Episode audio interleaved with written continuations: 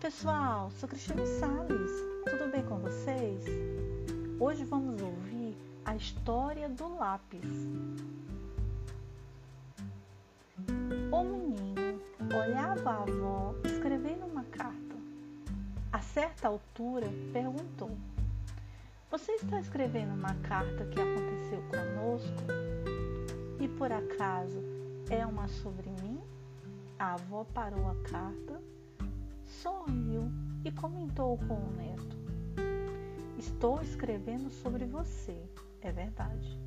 Entretanto, mais importante do que as palavras é o lápis que estou usando. Gostaria que você fosse como ele quando crescesse. O menino olhou para o lápis intrigado e não viu nada de especial mas é igual a todos os lápis que vi em minha vida. Tudo depende do modo como você olha as coisas. Há cinco qualidades nele, que se você conseguir mantê-las, será sempre uma pessoa em paz com o mundo. Primeira qualidade: você pode fazer grandes coisas, mas não deve esquecer nunca que existe uma mão que guia seus passos. Esta mão nós chamamos de Deus e ele deve ser sempre conduzi-lo em direção à sua vontade. Segunda qualidade. De vez em quando, eu preciso parar o que estou escrevendo e usar o apontador. Isso faz com que o lápis sofra um pouco, mas no final ele está mais afiado. Portanto, saiba suportar algumas dores, porque elas o farão ser uma pessoa melhor.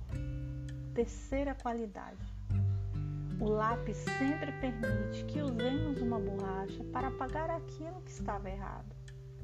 Entenda que corrigir uma coisa que fizemos não é necessariamente algo mal, mas algo importante para nos manter no caminho da justiça. Quarta, qualidade.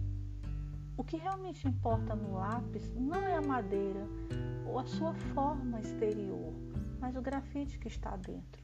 Portanto, Sempre cuide daquilo que acontece dentro de você. Finalmente, a quinta qualidade do lápis. Ele sempre deixa uma marca.